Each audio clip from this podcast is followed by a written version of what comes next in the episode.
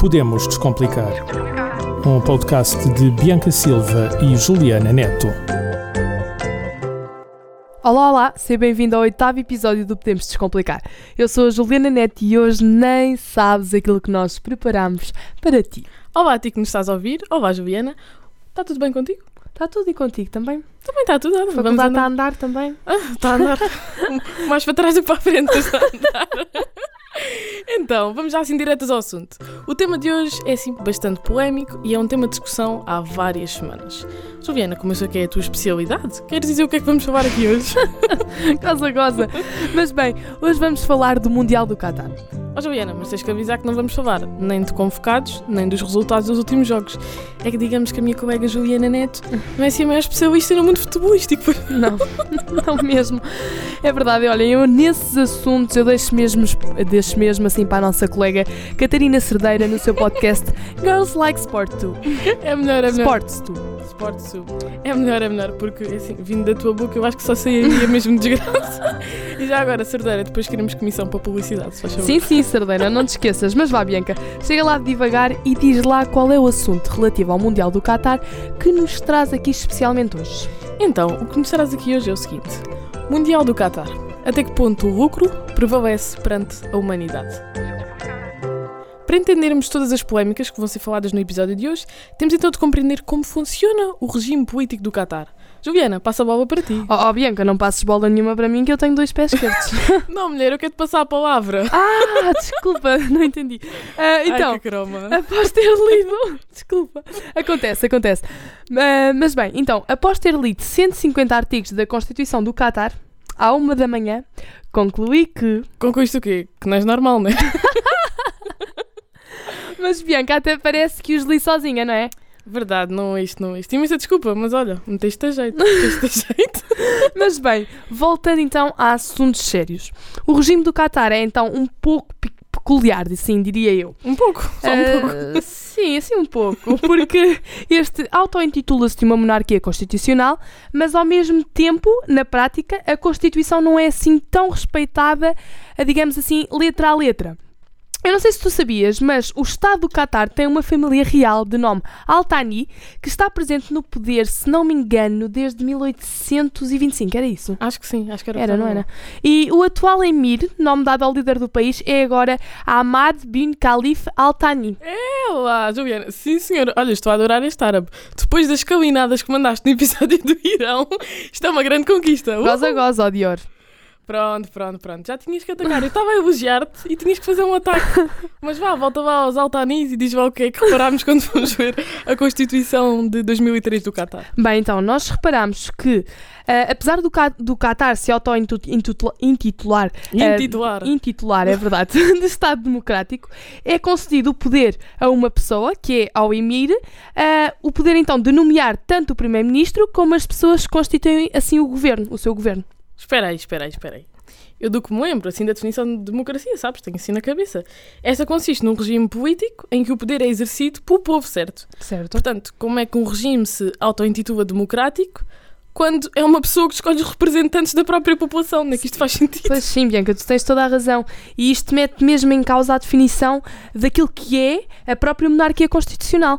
Ah, porque, por exemplo, no, no, no, Reino, no Reino Unido, se nós pensarmos no Reino Unido, a sim. família real não define nem a- o primeiro-ministro, nem tem o poder de eleger todas as pessoas que compõem o parlamento inglês. Sim, sim, deixa dar razão. Isto mete mesmo em causa o próprio conceito de monarquia constitucional.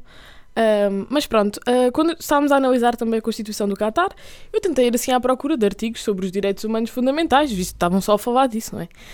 Contudo, eh, é assim, se eu os queria encontrar, ainda podia lá continuar à procura. Porque as únicas temáticas neste âmbito eh, que estão presentes na Constituição são o facto de eles serem contra a tortura, assim como a defesa da liberdade, sendo que essa liberdade é limitada conforme as especificidades da própria lei. Para além disso, procurei, procurei, procurei e nunca encontrei a simples frase de o direito à vida é inviolável. Sim, Bianca, e uma coisa também assim bastante curiosa que eu reparei ah, nesse contexto, em que eles tentam assim mostrar um regime demo- democrático, é que eles ah, falam da liberdade, da igualdade, do direito, do direito a eleger e a concorrer a cargos públicos, acrescentando sempre esta frase, toma bem, nos termos da lei. Mas nunca nos dizem quais é que são então estes termos da lei. Ah, é os termos que lhes apetecerem. Pois, exato. Só se for. E tendo em conta todas estas polémicas que já ocorreram relativamente aos direitos humanos no Qatar, já podemos né, supor esses termos da lei. Mas vamos começar nos exemplos. Uh, direito dos trabalhadores. Eu apontei que o artigo 30 da Constituição do Qatar diz que a relação entre trabalhadores e empregadores é baseada na justiça social e regulamentada por lei. É assim, efetivamente, se virmos de uma certa perspectiva, existe justiça social. Todos trabalham em condições desumanas, em condições degradantes, logo, existe justiça, na medida em que todos estão no mesmo pé infeliz de igualdade.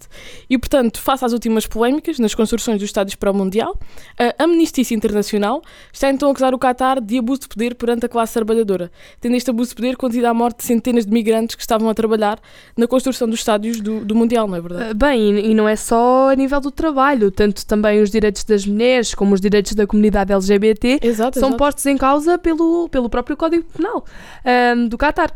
Aliás, apesar de na Constituição dizerem que todos os cidadãos têm o direito de, de igualdade, no fundo eh, não, não devem considerar cidadãos as pessoas que pertencem então às minorias, porque não lhes têm concedido este direito à própria à igualdade. Pronto. Sim, sim, Juliana. E não viste que o embaixador do Mundial, o Khalid Salman, disse que a homossexualidade é uma doença mental. Como é que um país diz que, na sua Constituição, todos os cidadãos têm o direito à igualdade e depois vemos que, na prática, não é bem assim? Realmente existe igualdade. Igualdade na discriminação perante as minorias. Infelizmente, todas recebem o mesmo tratamento discriminatório, não é verdade? Bem, e acho que agora só nos resta a grande questão. Porquê realizar um Mundial numa nação que não assegura os princípios a que todos nós devemos ter direito a partir do momento em que nascemos, como a igualdade, a liberdade, o direito à vida, entre tantos outros? Exato, exato. E, e é bastante curioso que esta eh, decisão da FIFA eh, foi feita em 2010 e durante 12 anos não se ouviu falar muito desta questão, eu pelo menos não me lembro. Eh, e só a partir de agora que está, em que está a ser realizado o Mundial é que as seleções decidem começar a agir e começar a contestar o regime do Qatar. Por exemplo, vimos a seleção inglesa a, a ajoelhar-se antes de iniciar o jogo, a seleção alemã a tapar a boca, eles também queriam utilizar braçadeiras com ehm, a bandeira LGBT, sendo que não foi, f- não foi permitido pela FIFA mas eles simplesmente poderiam se ter unido em 2010 contra a decisão da FIFA. E, portanto, é a partir daí que vem a questão de até que ponto os lucros se sobrepõem aos direitos humanos. E, Juliana, eu sei que o futebol não é assim o teu forte, mas a nível de números, eu considero que tu não és assim muito má. Queres nos dizer, então, eh, quantos milhões é que andam envolvidos neste Mundial do Qatar? Bem, até que não sou muito má. Atenção, que eu tive matemática no secundário, por isso, lá entendedora de números eu sou. Está bem, croma, está bem, vá, diga lá. Mas bem, no Qatar então estão em jogo, apesar de não perceber nada de jogos de futebol, cerca de 905 milhões de euros. Coisa pouca, não É lá. achas? Sim, sim, estão a ser super modestos. E, e olha, para teres noção, só Portugal vai encaixar 9,4 milhões de euros. Apenas só por estar presente na, na fase de grupos. Sendo que o vencedor da competição vence não só o troféu de, de campeão do mundo, não é verdade? Como também assim os simplórios 38 milhões de euros. Meu Deus, isto é mesmo muito dinheiro ah, aqui à mistura. Mas ah, agora já se percebe porque é que no meio de tanto dinheiro ninguém ainda se preocupou com a questão dos direitos humanos. Pois, verdade, os direitos humanos não enchem bolsos, amiga. e, no fundo, eh, eu considero que marcar presença no Qatar significa estar a ser cúmplice com as centenas de violações de direitos humanos que ocorreram no país. E podem dizer, ah, mas é só futebol. Pensemos assim numa perspectiva que eu, por acaso, acho que disse isto no, no, no outro dia, Juliana. Sim, falaste-me. Isto costuma assustar as pessoas, porque este assunto assusta sempre, portanto, vamos lá. É um assunto. Então, imaginemos que eu vivia ali na década de 40, assim mais ou menos na altura em que o Hitler decretou o genocídio perante os judeus, não é? A solução final. Ah, E no meio disto tudo, olha, ele convidava-me para ir à Alemanha assistir um jogo de futebol com ele. E pronto, como futebol é futebol, a morte de milhares de pessoas é a morte de milhares de pessoas, eu iria, assim, de bom agrado. Então, onde é que isto faz sentido na cabeça de alguém? Não faz, não, Não, não faz. faz. Mas olha, agora que tu falaste em Hitler, sabes quem é que desenhou muitos estádios do Mundial do Qatar?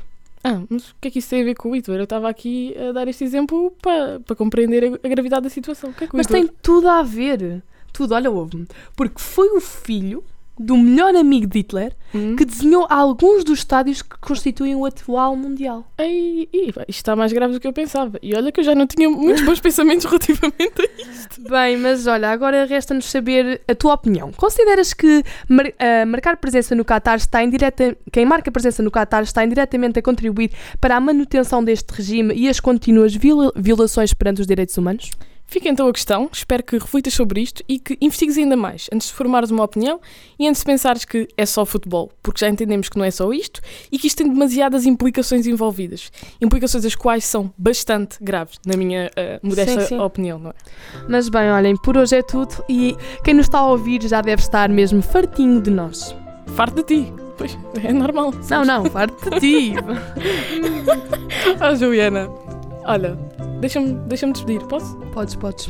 Então, quanto a ti, até à próxima. O meu nome é Bianca Silva e obrigada pela companhia de hoje. E elas sabem mesmo descomplicar. Para a semana, outro tema neste Podemos Descomplicar.